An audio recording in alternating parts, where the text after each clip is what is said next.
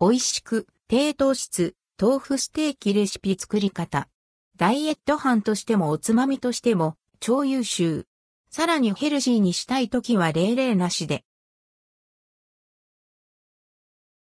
ダイエット中のおかずとしてはもちろん、普段のおつまみにもおすすめな豆腐ステーキのレシピをご紹介します。中華風ソースをたっぷりかけて楽しんで。豆腐ステーキレシピ。材料豆腐、木綿がおすすめ1、2丁片栗粉適量長ネギ5センチメートルほど、オイスターソース小に醤油小に、おろしニンニク少々、ごま油小1、刻み海苔適量。作り方1、水切りした豆腐をやや厚めにスライスし、両面に片栗粉をさっとまぶします。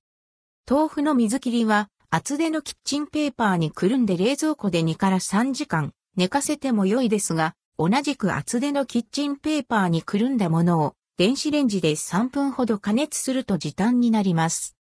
2、フライパンに多めの油、分量外を引いて熱し、余分な片栗粉を軽く落としてから表面がカリッとするまでじっくり焼きます。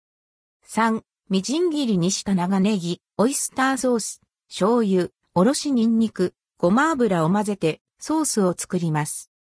4、焼いた豆腐にソースをかけ、刻み海苔をまぶしたら完成。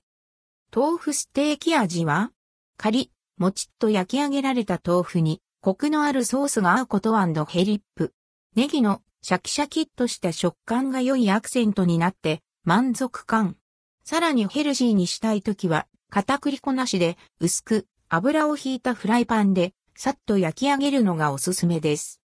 覚えておいて損はない豆腐ステーキのレシピ。気分に合わせてソースを変えてみるのもおすすめです。今晩のおかずにいかがでしょうか？